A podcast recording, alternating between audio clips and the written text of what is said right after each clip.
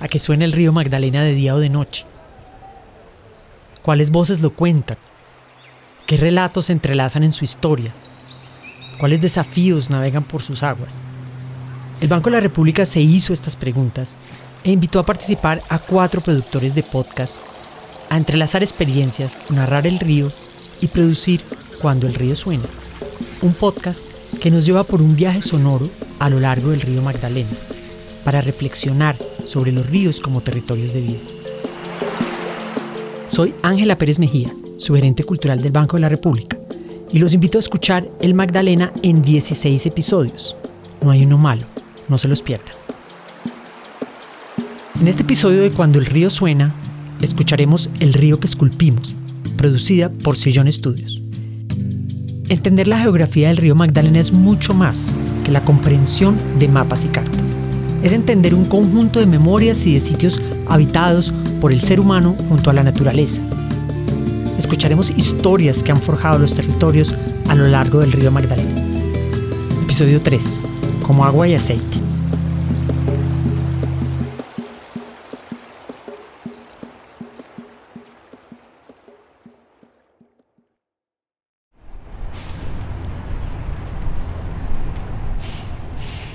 Esto es algo nuevo. Usualmente, si han escuchado otros episodios de este podcast, empezamos con el audio de un río, de una lancha, pero esto es que un bus, Una buceta, de hecho.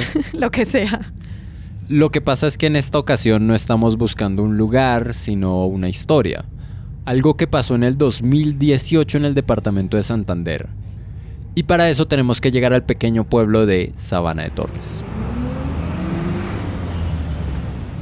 Viajamos más de dos horas desde la ciudad de Barranca Bermeja, en ocasiones con la vista de cultivos de palma casi infinitos a ambos lados del auto. Sabana de Torres es un pueblo pequeño, un tanto caliente, pero con suficientes árboles en sus calles como para buscar sombrita. El sábado que llegamos todo el mundo estaba disfrutando de su fin de semana, escuchando música a todo volumen en las tiendas y listos para ver cuántas cervezas podían aguantar. Felipe y yo, por nuestro lado, buscamos un pequeño local de color verduzco, unas oficinas apagadas y custodiadas por un par de gatos callejeros. Y ahí, al hombre calvo con una barba plagada de canas, de voz suave, que nos recibió. Mi nombre es James Murillo Osorio. Eh, soy representante legal de la organización civil sin ánimo de lucro Cabildo Verde. Queríamos hablar con James y con Jenny Palencia, médica veterinaria, ambos miembros de la organización Cabildo Verde, ¿Sobre qué? Sobre esto. Una falla en el pozo 158 del campo. Aún no se sabe, Ecopetrol lo ha dicho, no ha entregado un informe, no ha reunido a la Uno de los derrames de petróleo más sonados en los últimos tiempos en Colombia. Una mancha de crudo que se extendió casi 20 kilómetros por el río Sogamoso, uno de los afluentes del río Magdalena. Un desastre ambiental que los colombianos todavía no han podido quitarse de la cabeza y que amenazó el río más importante del país. Este capítulo recuerda uno de los desastres ambientales más sonados en los últimos años en Colombia. Uno en el que el río Magdalena y una de sus principales industrias se cruzan y las implicaciones para el futuro de ambos elementos. El agua y el oro negro en este episodio. Quédense con nosotros.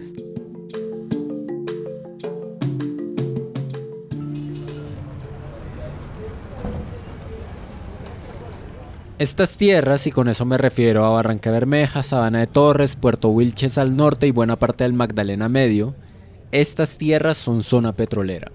En estos lugares no es raro incluso encontrar resumaderos de petróleo, lugares donde la brea aceitosa se abre camino entre la tierra y brota a la superficie.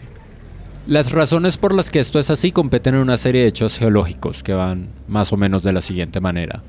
A lo largo de varias etapas geológicas que se extienden por millones de años entre el periodo Jurásico, sí, el de los dinosaurios, y el periodo Cretácico, en el Valle del Magdalena Medio se dio el depósito de materia orgánica marina. Esta materia es la que terminaría convirtiéndose en petróleo con el paso del tiempo, la que terminaría almacenada en formaciones rocosas debajo de la Tierra, después de bruscos procesos de sedimentación, después del movimiento de placas tectónicas. Este feliz suceso geológico lo viene explotando el Estado colombiano a través de empresas estadounidenses y su misma organización Ecopetrol desde hace más de un siglo. Solo en 2021, Colombia produjo un promedio cercano a 745.325 barriles de petróleo diarios. El Santander fue uno de los tres departamentos que más contribuyó a esa cifra. Es la razón del boom económico de Barranca Bermeja, es la razón por la cual en un río que se ha usado para transportar desde españoles en el periodo de la conquista hasta maquinarias para todo tipo de industrias agrarias y agropecuarias, uno de sus viajes más icónicos sigue siendo el transporte río arriba de reactores gigantescos, grises y monumentales, a bordo de remolcadores de la naviera fluvial colombiana, con el propósito de crear la refinería de petróleo más grande del país. Y es un boom económico que no hubiese sido posible sin el río, sin una vía tan clara para explotar este territorio. Sin embargo, de vez en cuando hay consecuencias, hay accidentes. A veces son pequeñas y la gente está dispuesta a vivir con ellas, como esa capa brillante y aceitosa que se puede ver en las noches al lado de la refinería de Barranca Bermeja. Los marinos con los que hablamos que toman agua del río para procesarla y beberla en sus viajes. Dicen que de hecho no pueden abastecerse en esta zona. Pero a veces lo que pasa es mucho, mucho más grave, como lo que pasó con uno de los cientos de pozos petroleros que operan al año en Colombia, como pasó en el pozo Lizama 158. Cuéntanos qué fue lo que pasó. Al mediodía del 2 de marzo de 2018, a 230 metros del pozo petrolero Lizama 158, apareció un repentino afloramiento de agua, lodo, gas y petróleo crudo. El afloramiento estaba peligrosamente cerca de la quebrada Lizama, que se conecta a su vez con el río Sogamoso, que a su vez va a parar al río Magdalena. Los primeros días la compañía intentó mantener contenido el derrame con barreras y diques, pero poco a poco la presión amplió el área del derrame, y debido a fuertes lluvias que se presentaron entre el 14 y 15 de marzo, este superó todas las barreras y terminó llegando a la quebrada. Entonces nos llamaron para que atendiéramos dos o tres animalitos que se habían untado de hidrocarburos en el evento. Entonces eh, fue la médico veterinaria con dos estudiantes que estaban en una práctica y nos llamó y dijo, venga, tráiganme en la carro tales y tales, tales, tales cosas que necesito limpiar unos pájaros y una iguana, creo que era, limpiarlas que están contaminadas. Mientras nosotros llegamos allá, se rompió el, el coso. Y entonces ya no fueron al final dos, sino seis mil.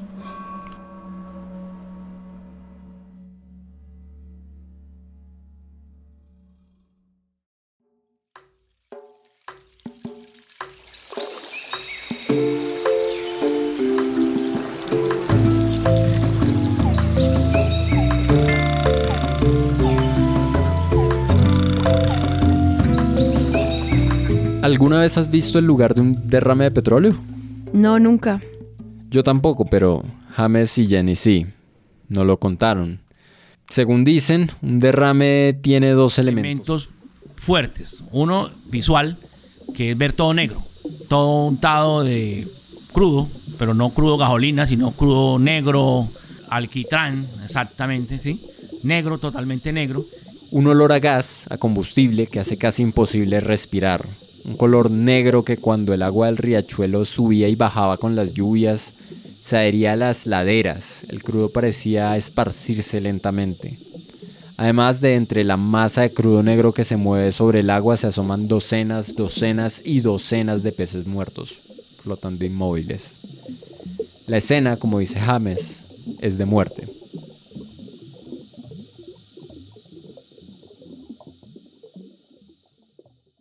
El equipo de Cabildo Verde nunca había lidiado con una situación como esa. Habían hecho algunos pequeños rescates en Barrancarmeja, sí, pero, pero nunca habían lidiado con algo de esta magnitud. Aún así, contrataron docenas de veterinarios y biólogos, armaron cuadrillas de trabajo, puestos de monitoreo, consiguieron camionetas por montones y se pusieron a trabajar. Bueno, ¿qué se hace en un caso así? Cada caso es único, pero en el caso de la fuga del Pozo Lizama 158, las personas de Cabildo Verde se concentraron en dos actividades. Lo primero era rescatar a los animales que ya estaban contaminados. No es tan fácil como suena, no están esperando en la orilla de la cuenca que los limpien. Al principio hubo muchísima gente que quiso colaborar, estudiantes, bastante gente quería colaborar con eso, pero la gente cree que es que uno encuentra el animal que usted camina y encuentra el animal ahí y eso no es así. Entonces ya como al tercer día ya, ya decían que ya no más, entonces se iban, pero nosotros sí seguíamos ahí. Y con lo difícil que es coger una rana tan ágil para saltar y escurrirse de las manos. O piensa en un basilisco que puede correr sobre el agua. No, y me imagino agarrar una iguana, que pues se mueven muy rápido. Es que no es fácil. Claro, hay gente que piensa que sí, pero no, debió ser muy jodido. Seguramente fue un trabajo de mucha paciencia. Buscar los bichitos diurnos en las noches, agarrar los animalitos nocturnos en el día.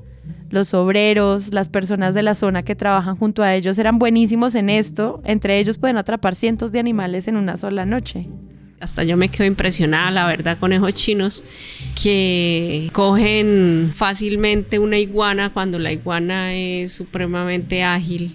Cogen fácilmente una serpiente, un basilisco. Imagina un basilisco que es tan veloz. Aún así, una vez capturados, ¿cómo se les quita esas manchas de brea que tienen encima o, o incluso que llevan adentro? Según cuenta Jenny, en Colombia hay poca literatura sobre cómo abordar problemas de este estilo. No tenían protocolos, no tenían guías, apenas si tenían algunas ideas de qué recursos podían utilizar para las limpiezas. ¿Qué hicieron entonces? Ir aprendiendo sobre la marcha. Por ejemplo, sabían que un jabón de losa podría ayudar a quitar esa sustancia, ¿cierto? Sí. Pero esos jabones, si irritan las manos de uno, seguramente van a irritar la piel más sensible de los pájaros o de otros animales. Así que lo que hicieron fue buscar jabones no muy fuertes que tuvieran glicerina que actúa como hidratante para poder limpiar lentamente con paciencia las plumas de las aves. Hay otro ejemplo que simplemente me encanta por lo, lo curioso que es. ¿Sabes qué usaban para limpiar los estómagos de los pájaros? ¿Qué usaban? Pues aceite de oliva. ¿Aceite como el de cocina? sí, el mismo. El aceite de oliva lo utilizábamos digestivo para limpiarles el tracto digestivo, sobre todo a las aves, aves acuáticas que alcanzaron a consumir algún alimento contaminado, por ejemplo, grillos, por ejemplo, los pececitos pequeños que se los comen de una sola, entonces iba contaminado, entonces tocaba hacerles un lavado gástrico. ¿Cómo siquiera se les ocurrió hacer esto? Le preguntamos y nos dijo que dentro de todo los grupos consistían de biólogos y veterinarios de fauna silvestre bien entrenados. Sabían que podría servir y que no tendría efectos nocivos sobre los animales. Es, es recursivo, aunque me parece un poco curioso. Dadas las circunstancias que estaban básicamente luchando contra el tiempo para salvar a cuantos animales pudiesen, suena que fue lo mejor que pudieron hacer. Por otro lado, se hace lo que llaman el rescate preventivo. ¿Y eso significa? Significa que parte del trabajo también era evitar que los animales se acercaran a la zona contaminada. De nada sirve limpiarlos si van a volver al río, van a intentar tomar agua y ¡pam! Otra vez llenos de crudo. Claro, no vale la pena hacer todo este esfuerzo si por cada pajarito que limpian, dos más vuelven y se ensucian con brea. Sí, y esa es la razón por la que tenían que espantar a los animales, empezando por los peces que se utilizaban. Utilizaba un sonar que era por debajo del agua, que es haciéndoles sonidos para que ellos ahuyenten y lleguen a la barrera de arriba. Cuando llegaban allá, entonces uno les cerraba y de aquí para allá limpiaban, de aquí para allá limpiaban y se dejaban ahí en los animales para que no se contaminaran. Tramo por tramo iban alejando a las poblaciones de peces mientras los equipos de limpieza succionaban litros y litros de agua para filtrarla. Removían cuidadosamente la tierra de las laderas para sacar el crudo que se escurría y se escondía en sus grietas. Esos son los peces, entiendo. Pero ¿cómo hacían con los bichos y animales que llegaban por tierra o por aire? Bueno, para esos... Eh, colocábamos ahuyentadores terrestres, que son unos aparatos que también hacen sonidos. Y también eh, colocábamos cámaras trampa con luz. O sea, entonces el animal se iba acercando y pum, le, se le prendía la luz y entonces salían corriendo. Lo que más impactó era que los animales nos tocaba ahuyentarlos para que no tomaran agua de ahí. Y ellos, pues, obviamente por ser seres vivos necesitan agua. Como que lo que más nos dolía era como que no deje la garza que pesque, no los miquitos no los deje que lleguen ahí. Día tras día, levantándose a las 5 de la mañana y volviendo a casa mucho después de que sus hijas estaban dormidas. Así fue la vida de Jenny y de las otras 450 personas que hacían parte de los equipos de limpieza y rescate. Levantarse a las 4 de la mañana, conducir hasta el lugar, evaluar animales que llegaban al punto de evaluación, hacer jornadas de alejar fauna, volver a casa a las 11 de la noche a hacer informes,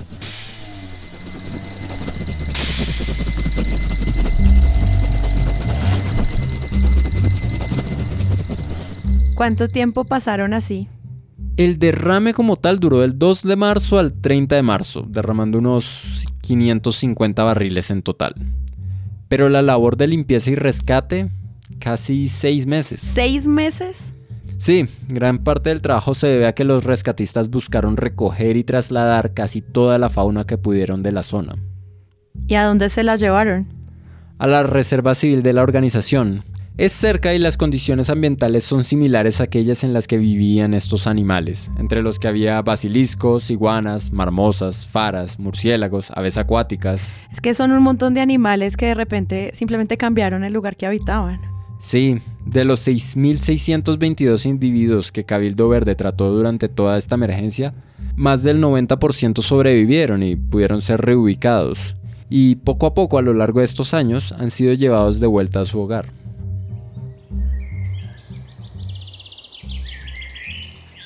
James cuenta que hoy día si pasas por el punto exacto por el que se dio el derrame de petróleo, la quebrada Lizama se ve exactamente igual que antes, como si no hubiese pasado nada. Claro, eso no significa que debamos olvidar. Y lo más satisfactorio de todo eso fue volver a llevar los animales allá. Y cuando hicimos monitoreo, verlos, eh, por ejemplo, los basiliscos con con huevos, las iguanas, o sea, es muy bonito verlos que, que en realidad sí pudieron subsistir después de, después de ese impacto bastante grande para ellos.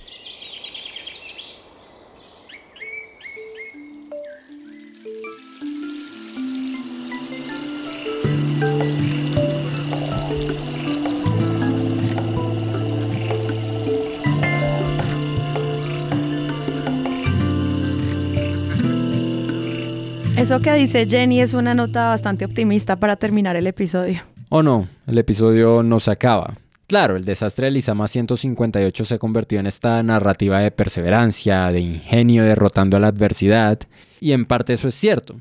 Pero... Pero también es cierto que es solo un caso de muchos. Nos estamos dando palmaditas en la espalda por haber combatido un síntoma de una enfermedad mucho más grande. Falla en tubería ocasiona derrame de crudo en el río Magdalena. Cor Magdalena informa que ante el derrame de residuos aceitosos presentado en horas de la mañana de este jueves, se realizó el seguimiento al derrame de alrededor de 100 barriles de petróleo en el predio conocido como Campo Moriche, reportado en el septiembre del 2020. Según las autoridades, 10.000 barriles de petróleo comenzaron a caer desde ayer a los afluentes del río Magdalena tras el nuevo atentado del ELN contra el oleoducto Caño Limón Coveña cuando este martes se informó de un derrame de petróleo que llegó hasta aguas del río Magdalena y al parecer podría extenderse al embalse de Betania. Pequeños y grandes, hay todo tipo de derrames que se presentan constantemente por la cuenca del Magdalena. Algunos son productos de accidentes, otros han sido consecuencias de atentados criminales. A veces son un par de barriles, a veces un par de docenas, a veces centenares. En un reportaje de María Claudia Dávila para Mutante, Óscar Zampayo, politólogo de la Universidad de Antioquia y miembro de la Corporación Regional Yariguíes, dijo que en 2020 se habían registrado cerca de 200 barriles derramados por fallas de copetrol en bloques petroleros ubicados en los municipios de Puerto Wilches, Yondó, Barranca Bermeja y Carmen de Chucurí, y solo en el campo petrolero Cantagallo Yariquí, cerca a Puerto Huiches, se habían registrado este año 12 derrames. Imagínense 12 derrames. En el mismo río en el que la gente pesca, el mismo río que muchas comunidades toman su agua, el mismo río que es hogar de docenas de especies de animales, el mismo río que llamamos el más importante del país, lleno de crudo. Ya de por sí todos esos derrames son un problema ambiental que debería tener preocupado a todas las poblaciones que viven cerca del río y sus afluentes. Pero esa no es la única preocupación que tienen. El fracking.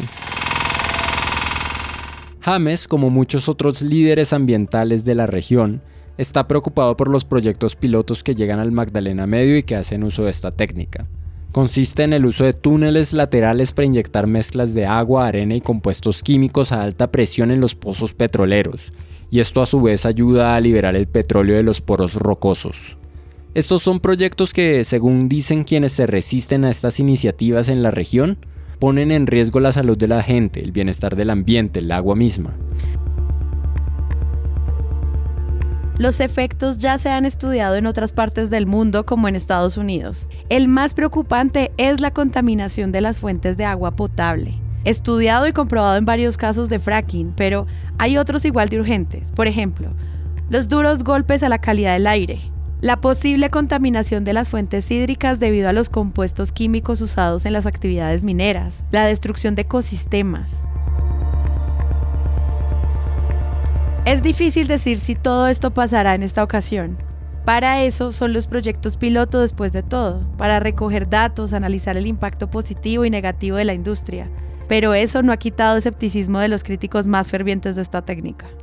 Es difícil decir qué pasará en el futuro, pero es seguro que el destino de esta región seguirá ligado tanto al río Magdalena como a la industria petrolera, dos elementos que son como el agua y el aceite.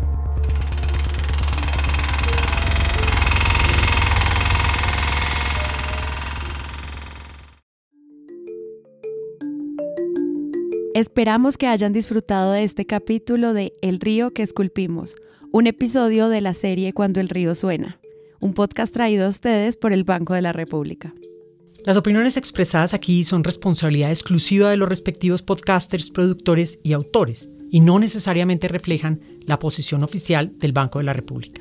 Cuando el río suena es una producción del Banco de la República con la coordinación general de Sandra Concha y la presentación de Ángela Pérez Mejía con el trabajo y el apoyo de Sofía Restrepo e Irene Tobón y de los podcasteros que hicieron cada serie. Gracias a todas las personas que a lo largo del río Magdalena compartieron su historia y su entorno. La producción del río que esculpimos es de Sillón Estudios. La conducción es de Sara Trejos y Rodrigo Rodríguez. El guion es de Rodrigo Rodríguez. El fact-checking es de Felipe Useche. El tema original es de Alejandro Jaramillo. La edición es de Alejandro Jaramillo y de Rodrigo Rodríguez. La producción es de Sara Trejos y Paula Villán. Queremos agradecer a Sebastián Rojas, a Maru Lombardo y a Felipe Useche por prestarnos su voz para las recreaciones y lecturas de los testimonios de personajes históricos.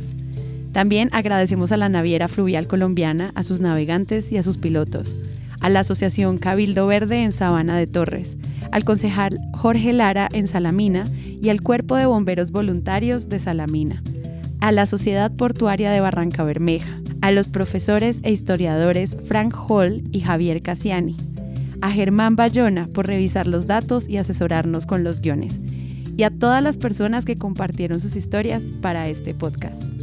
Gracias por escucharnos. Los invitamos a escuchar la serie completa de Cuando el río suena una producción del Banco de la República dentro del proyecto El Río Territorios Posibles. Encuentre toda la información en las notas del episodio.